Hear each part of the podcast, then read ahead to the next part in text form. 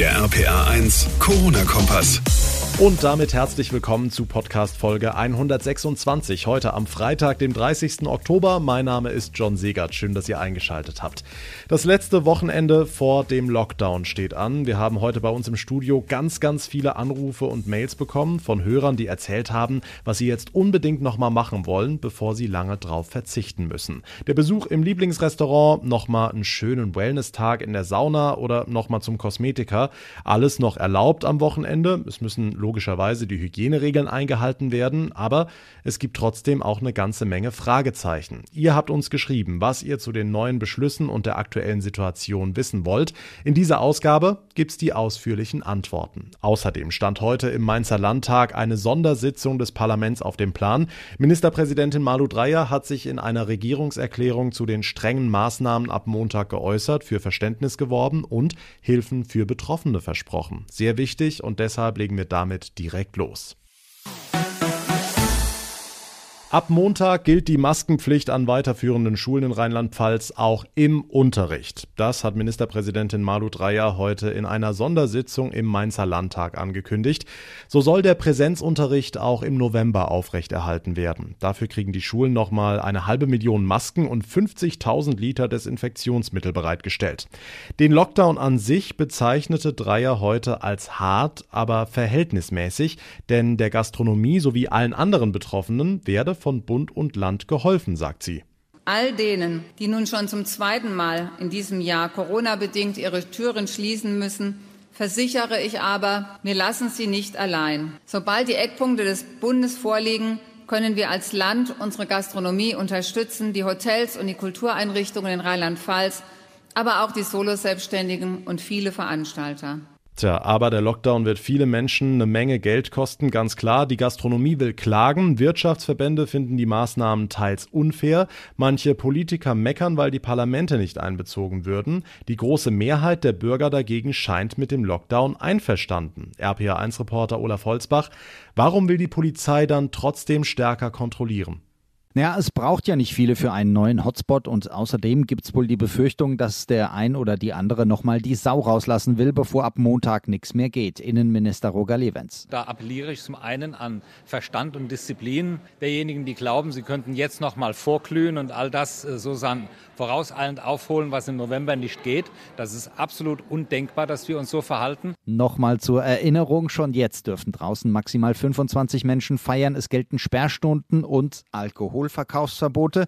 Da gibt es keine Lockdown-Rabatte. Ab Montag nur noch zwei Haushalte, maximal zehn Leute und das ist okay, sagt jeder Zweite in einer aktuellen Forsa-Umfrage. Nochmal 16 Prozent reichen die Maßnahmen nicht aus. Ich hätte auch Verständnis dafür, wenn äh, wieder stärkere Restriktionen kommen. Natürlich. Wir wollen ja alle gesund bleiben. Dass man wirklich guckt, wo es herkommt. Sicher, wenn man äh, sagt, wieder weniger Personen, wo sich treffen, selbstverständlich. Ich finde es auch nicht schlimm, äh, sich da einzuordnen und seinen Beitrag zu leisten.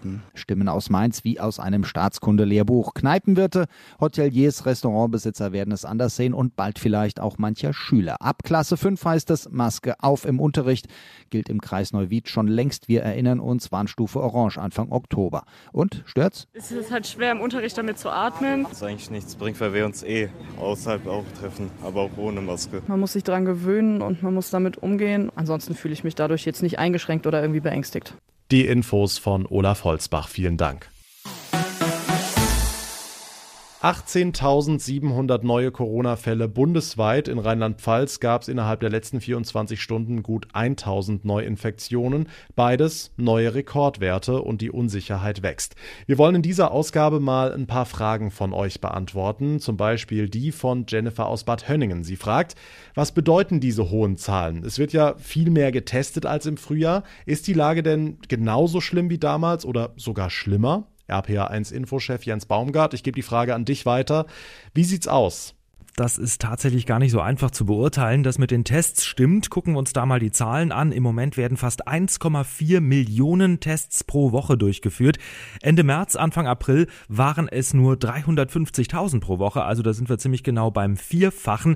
Jetzt gucken wir uns die positiven Tests davon an. Das waren damals so in der Spitze 6.000 bis 7.000 Fälle am Tag. Jetzt sind wir bei 18.000. Also das ist jetzt noch nicht das Vierfache, aber dieser Vergleich hinkt natürlich, weil man ja durchaus auch äh, Symptome haben muss, um überhaupt getestet zu werden. Ich sag mal so, die meisten Mediziner gucken jetzt im Moment eher, was in den Krankenhäusern los ist. Das ist vielleicht schon eher vergleichbar und da ist die Situation inzwischen durchaus so angespannt wie damals. Okay, dann kommen wir mal zu den Lockdown-Regeln. Andreas aus Osanmonzel schreibt, könnt ihr bitte nochmal erklären, ob die Polizei in die Wohnung kommen darf, um zu kontrollieren, wie viele Menschen sich dort aufhalten? Ja, das ist ein großer Aufreger. Die Kontaktbeschränkungen gelten ja hm, eigentlich nur im öffentlichen Raum, also im Park beispielsweise. Da darf man sich ab Montag dann nur mit Personen aus einem anderen Haushalt treffen. Aber wir werden eben darum gebeten, dass wir das auch zu Hause so handhaben. Also zu dritt äh, Kaffee trinken im Wohnzimmer ist eigentlich nicht erlaubt. Trotzdem wird im Normalfall die Polizei nicht zu Hause vorbeikommen und das überprüfen.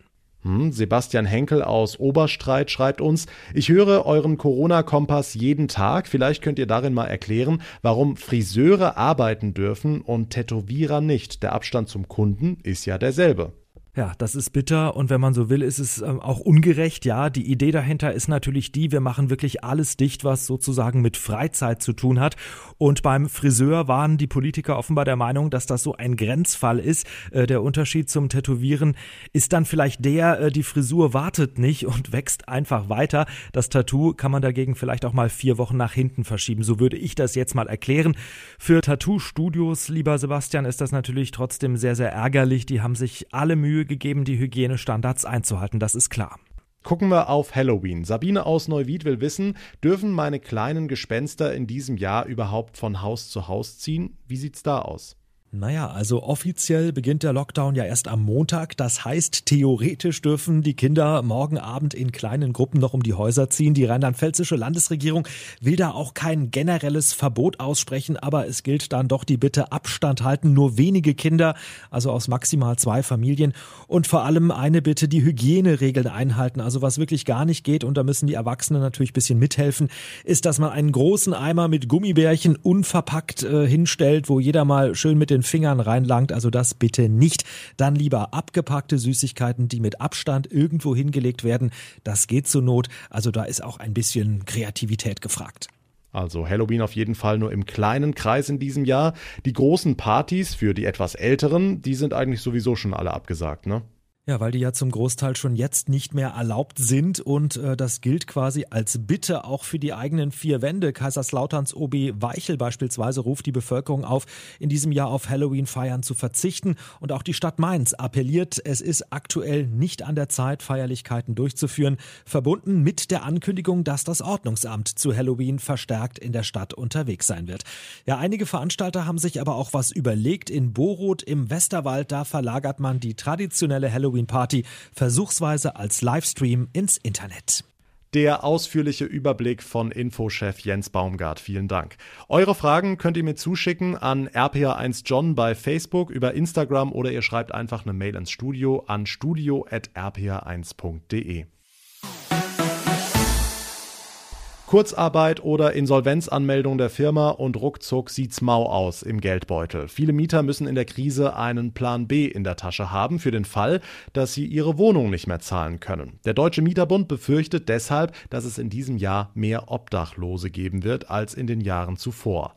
Franz Obst ist der rheinland-pfälzische Landesvorsitzende des Deutschen Mieterbunds. Herr Obst, wieso kommt es Ihrer Meinung nach zu diesem Anstieg der Obdachlosenzahlen? Also man muss ja von Folgendem ausgehen. Wir haben also ab der kommenden Woche wieder Lockdown, wenn man es auch Lockdown ein, äh, Light nennt. Ja, ist keine maßgebliche Änderung gegenüber dem vorangegangenen Lockdown, weil nämlich mit Ausnahme der Geschäfte, die geöffnet haben dürfen, alles andere hochproblematisch ist und das wird halt eben dazu führen, dass dann doch wieder einige Betriebe Kurzarbeit anmelden, sobald sie äh, wieder auf Normalmaß zurückgekehrt sind. Und das wird dann dazu führen, dass viele nicht mehr in der Lage sein werden, die Mieten zu zahlen, weil eben keine finanziellen finanziellen Mittel dafür zur Verfügung stehen. Denn wenn ich von meinem Netto nur 60 Prozent bekomme, dann wird das ein bisschen eng. Und wir haben das nächste Problem, dass eben anders als bei dem ersten Lockdown jetzt gerade nicht die gesetzliche Regelung greift, dass für einen gewissen Zeitraum nicht gezahlte Mieten nicht zu einer fristlosen Kündigung führen können. Okay, Ihre Forderung, also was muss passieren, dass es nicht so weit kommt? Ist natürlich so, dass der Gesetzgeber wirklich unbedingt hier eine Regelung treffen muss, dass wenn jetzt ein Lockdown kommt, der kommt ja ab Montag, da eben wieder eine Regelung greift, nämlich dass Mietrückstände nicht zu einer fristlosen Kündigung führen können. Und Ich meine auch, denn wir bewegen uns jetzt im Winter, anders als von März bis Juni diese Frist länger dauern muss. Also wir haben von März bis Juni drei Monate gehabt und wenn ich äh, die Regierungserklärung der Kanzlerin noch im Hinterkopf habe, sprach die Kanzlerin von vier Monaten, sodass ich also, es stehen harte vier Monate vor, hat sie gesagt. Und ich gehe mal davon aus, dass natürlich nur um die Bevölkerung nicht zu beunruhigen, man zunächst mal nur einen Monat gesagt hat, aber im Ergebnis bewegen wir uns in diesem, in diesem Spaß hier mal mindestens bis Ende Februar. Und ähm, wenn ich mir das dann so vorstelle, dann muss da dringend eine Regelung her und dann ist es nicht mit irgendwelchem vollmundigen Geschwätz getan, sondern da muss man ran sagt der Landesvorsitzende des Deutschen Mieterbunds Franz Obst. Vielen Dank. Und jetzt weitere Nachrichten im Überblick. Bundesgesundheitsminister Spahn will Anfang kommender Woche aus der Corona-Quarantäne zurückkehren. Das sagte der Politiker nach einer Videokonferenz der EU-Gesundheitsminister. Es gehe ihm ganz gut. Die Symptome seien zurückgegangen, so Spahn. Ab Montag sei er dann auch wieder im Ministerium vor Ort. Der 40-Jährige war als erster Bundesminister positiv auf Corona getestet worden. Laut seinem Ministerium hatte er unter Erkältungssymptomen gelitten. Angesichts der steigenden Infektionszahlen sollen ab Montag weitere Sonderregeln in Arztpraxen gelten. Das hat der gemeinsame Bundesausschuss von Ärzten, Krankenkassen und Kliniken beschlossen. Demnach sollen etwa bei Logopäden Behandlungen auch per Video stattfinden können, wenn es therapeutisch möglich ist und die Patienten einverstanden sind. Außerdem sollen Folgeverordnungen für häusliche Krankenpflege sowie Hilfs- und Heilmittel nach Telefonrücksprache zu haben sein. Seit einigen Wochen ist ja bereits wieder möglich, sich bei Erkältungsbeschwerden werden, telefonisch krankschreiben zu lassen. All diese Sonderregeln sind vorerst bis 31. Januar 2021 befristet. Für Musikfans und für die Veranstaltungsbranche gibt es ein kleines bisschen Hoffnung, sozusagen ein Lichtblick in diesen schwierigen Zeiten. Vielleicht erinnert ihr euch, Tim Bensko hatte Ende August ein Konzert quasi im Dienst der Wissenschaft gegeben vor 1400 Zuschauern in der Arena in Leipzig. Da ging es um die Frage, wie hoch ist die Ansteckungsgefahr bei so einem großen Konzert? Jetzt ist das Ergebnis da, RPA1-Reporter Michel Setz. Und man kann sagen, unter bestimmten Bedingungen sind Konzerte oder Sportveranstaltungen durchaus möglich. Damals wurden ja verschiedene Szenarien durchgespielt mit mehreren Zuschauergruppen und die Daten sind jetzt ausgewertet. Das Team der Uni Halle kommt zu dem Ergebnis, ja, man kann tatsächlich Konzerte oder Sportveranstaltungen in Hallen durchführen, aber es muss ein richtig gutes Lüftungssystem geben, das ist das A und O. Die Forscher haben unter anderem berechnet, dass bei schlechter Belüftung das Infektionsrisiko bis zu 70 mal höher ist. Mhm, was ist mit Abstand und Maske? Auch da müssen die Regeln natürlich eingehalten werden und ein Publikum mit Maske ist eben doch auch gewöhnungsbedürftig, sagt Tim Bensko. Für mich war es tatsächlich ein überraschend gutes Gefühl, weil ich schon irgendwie damit gerechnet hatte, dass es sich alles ein bisschen steriler anfühlt, wenn alle mit einer Maske vor einem sitzen und es dann doch irgendwie eher einer Versuchsanordnung gleicht als ähm, dem normalen Bild. Aber das hat uns richtig Spaß gemacht. Fazit der Forscher, ein hygienisch gut kontrolliertes Konzert oder zum Beispiel Handballspiel ist sicherer als eine Großhochzeit. Okay, was heißt das konkret jetzt für die Zukunft, für Konzerte?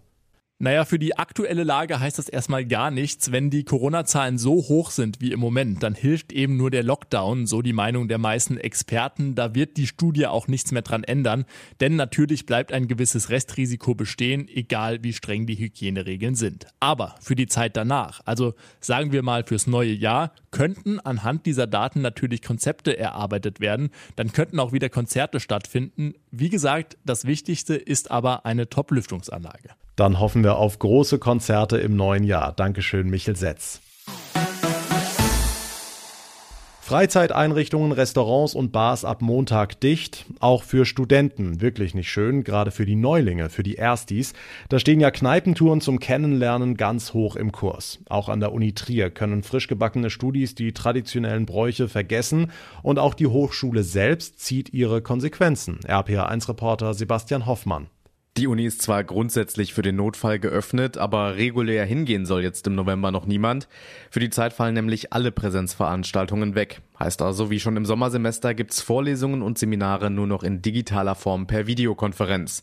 So fortschrittlich das auch ist, für Unipräsident Michael Jeckel kann das nur eine Übergangslösung sein. Das hat uns Corona gelehrt, dass man im Hinblick auf Didaktik und gestalterische Konzeption von Lehrveranstaltungen äh, jetzt auch neue Wege beschreiten kann. Aber man erlebt jetzt schon eine deutliche Ermüdung mit diesem Format. Äh, und das wird sich auch jetzt im Wintersemester äh, zeigen, dass wir auf Dauer auf dieses Format nicht setzen können. Das sehen auch viele der Studierenden so. Denen steckt ja schon ein ganzes Semester digitales Lernen in den Knochen. Aber so jetzt im Winter ist es immerhin nicht ganz so hart, dann auch mal zu Hause zu bleiben. Es ist vielleicht ein bisschen demotivierend, ob man zu Hause genauso viel macht wie hier in der Uni. Das ist die Frage, aber ich freue mich trotzdem. Das ist schon eher demotivierend, würde ich sagen. Einfach aus dem Grund, dass man gar keinen Kontakt zu anderen Studenten auch hat. Ja, es kommt auch sehr darauf an, wie die Veranstaltungen umgesetzt werden. Jetzt im Winter, wenn es wieder regnet und wie es kälter wird, dann will man natürlich gerne dann alles von zu Hause aus machen. Deshalb empfinde ich das nicht so als schlimm. Tja, in diesem Jahr lernt man die Dinge zwangsläufig positiv zu sehen. Die Infos von Sebastian Hoffmann, vielen Dank. Damit neigt sich die heutige Ausgabe dem Ende. Wenn euch der Podcast gefällt, dann würde ich mich wie immer über eine kurze Bewertung bei iTunes freuen und ihr bleibt immer auf dem Laufenden, wenn ihr den Corona-Kompass ganz einfach abonniert. Mein Name ist John Segert, ich bedanke mich ganz herzlich fürs Zuhören, wünsche euch ein wunderschönes Wochenende. Wir hören uns dann am Montag wieder. Bis dahin eine gute Zeit und vor allem bleibt gesund. Der RPA 1 Corona-Kompass.